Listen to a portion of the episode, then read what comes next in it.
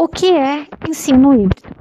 É a metodologia que combina aprendizado online com offline, em modelos que misturam momentos em que o aluno estuda sozinho, de maneira virtual, com outros em que a aprendizagem ocorre de forma presencial, valorizando a interação entre os pares e entre o aluno.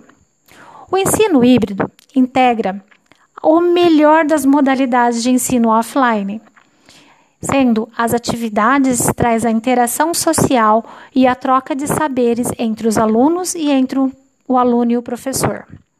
Já nas online, o estudante aprende a usar tecnologia em seus estudos, saindo da posição de passividade educativa e ganham o mesmo status de seu professor.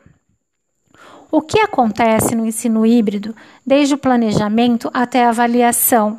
Os alunos participam como coadjuvantes desse processo, como atores pertencentes.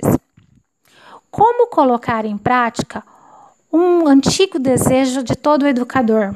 Permitir que os alunos sejam protagonistas da própria aprendizagem. Neste ensino híbrido, a aprendizagem é baseada em projetos, onde se oferece orientações e serve-se de modelos para transformar o seu planejamento.